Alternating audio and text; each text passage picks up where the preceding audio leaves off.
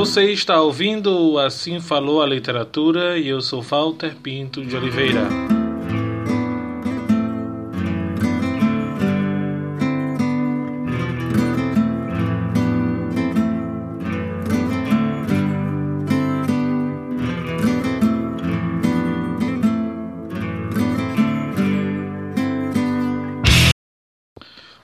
Oi, gente, bom dia, boa tarde, boa noite.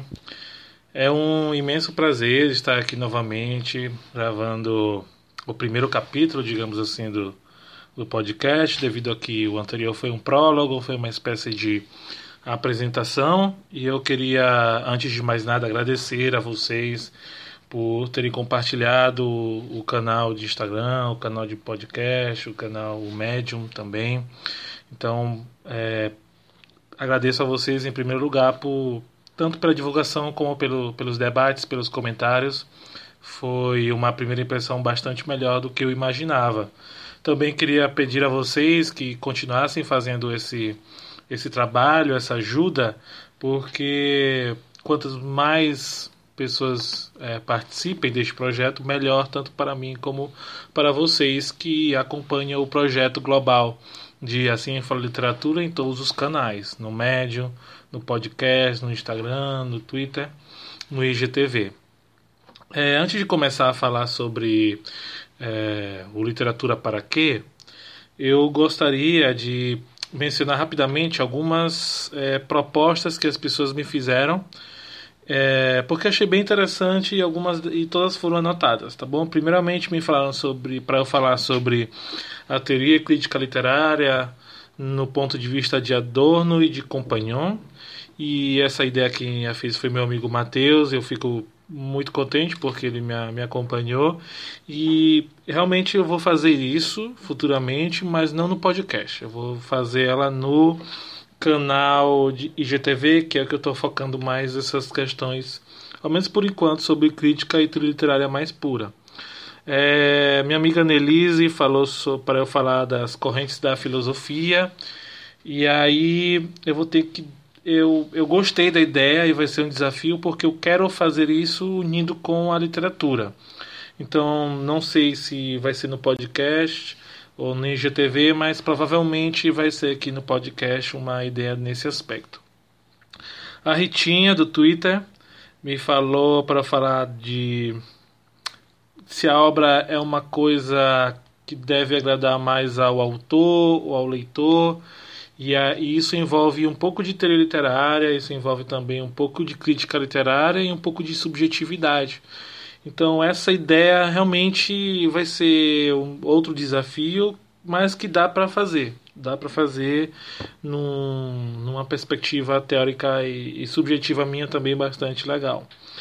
Também é, eu me falaram para eu falar sobre a questão da mortalidade, mortalidade, e eu achei essa ideia bem interessante porque o livro que eu li recentemente, Abril Despedaçado, que inclusive tem um filme brasileiro sobre isso, retrata um pouco sobre o desejo do ser humano da mortalidade e mortalidade. Também tem um livro do, do Namuno, na verdade uma, uma, uma um livro teórico sobre o Namuno que fala sobre a mortalidade e imortalidade. E eu acho que também dá para é, juntá-lo. E eu acho que isso vai ficar bem legal no Medium, né? no blog. Também pediram para eu falar, a Amanda, no, no Twitter, sobre a literatura de massa.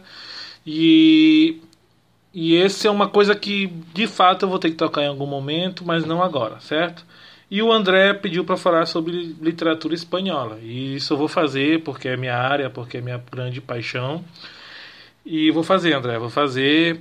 E se tu queres para eu funilá-lo em algum ponto mais específico, eu, eu irei fazê-lo, tá bom?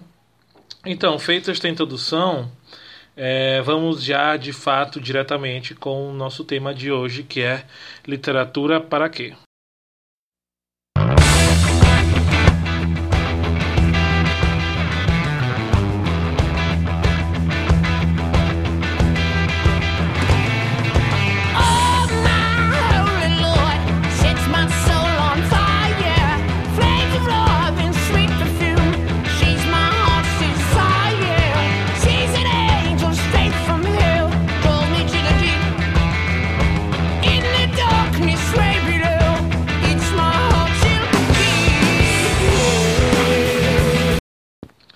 Então, o livro Literatura para Quê, de Compagnon, é, tem um trecho que fala assim: Quais valores a literatura pode criar e transmitir ao mundo atual?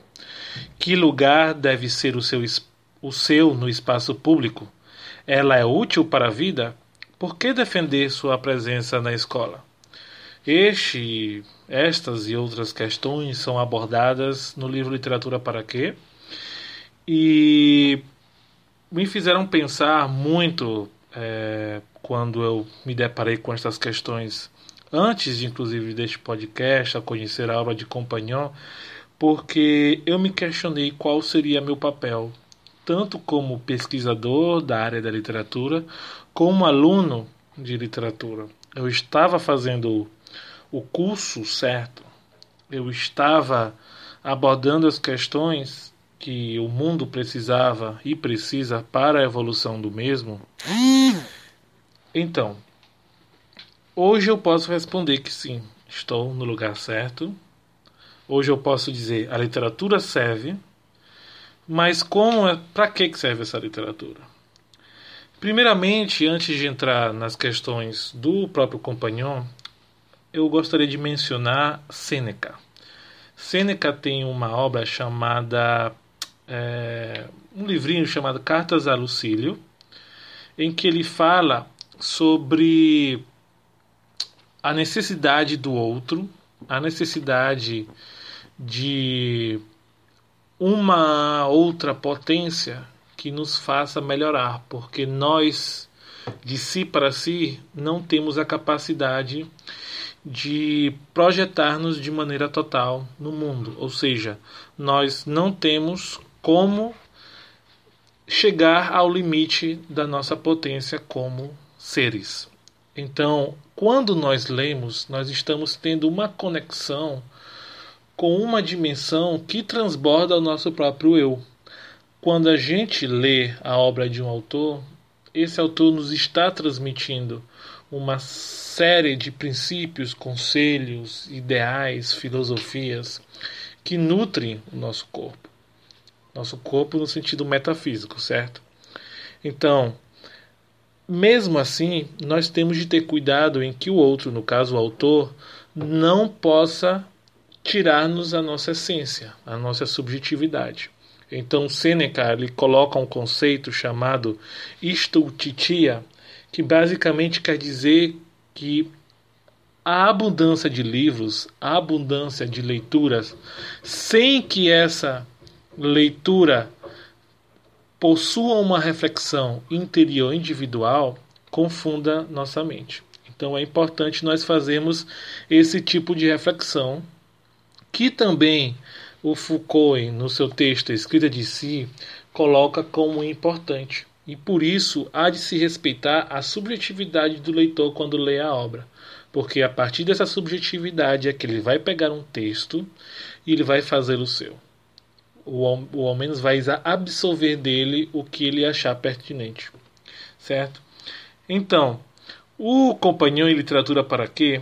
Ele coloca quatro, quatro elementos que para ele são importantes e que justificam a literatura tanto no seu âmbito intelectual, acadêmico, etc., como a literatura é, tida de uma maneira autônoma, ou seja, a literatura no seu prazer lúdico, ainda que ele defende que a literatura, quando tomada num aspecto 100% lúdico, ela perde grande da sua potencialidade.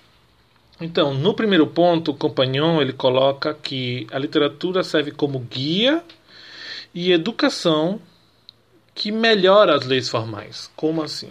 Ele está falando que quando a literatura, por seu aspecto poético, metalinguístico e certamente lúdico, ele inculca é, aspectos bons, positivos ou supostamente bons e positivos para a vida daquele que lê, sem que necessariamente ele esteja dentro de uma leitura analítica, formal, etc.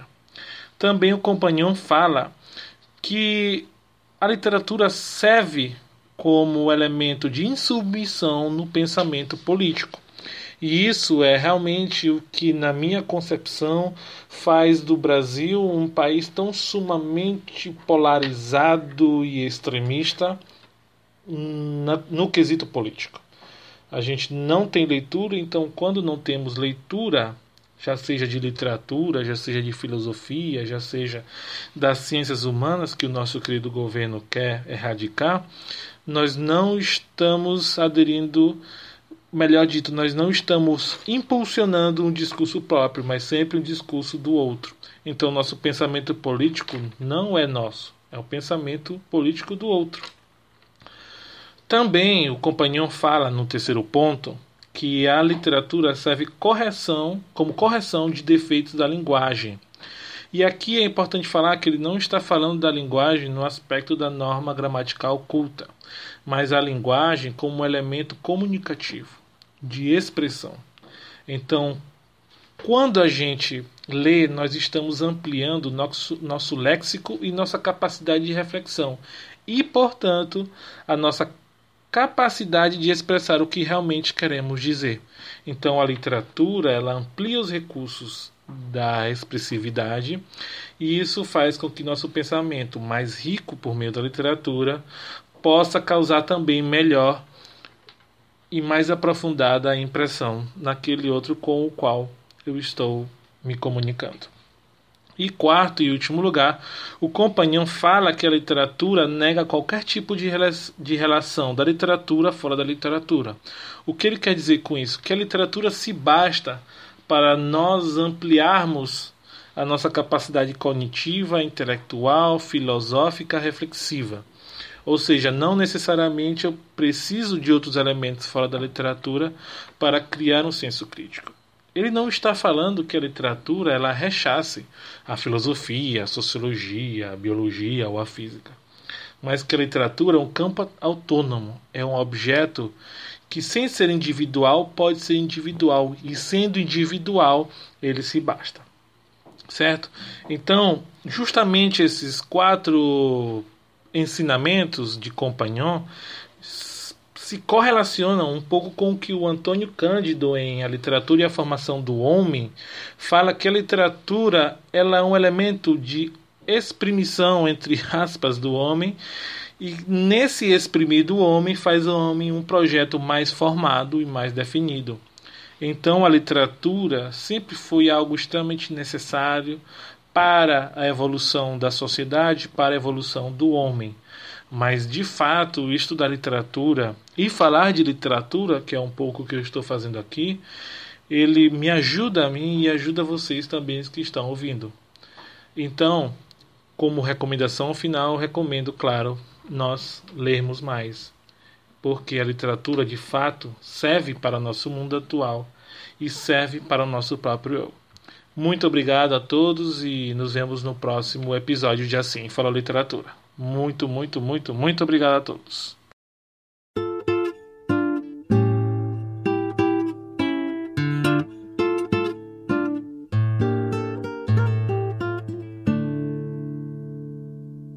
Esta ambición desmedida por las mujeres, la pasta y los focos me está quitando la vida muy poquito a poquito a poco pregunta la prensa. Puchito, ¿cuál es la maña? Sin cantar ni afinar. Pa' que me escuche tu España. es un veneno que llevo dentro, en la sangre metido, que va a hacer que me mate sin que me haya siquiera querido. Lo hice por eso es. Lo hice por ti. Hice por ti, mami. Lo hice por ti. Vamos.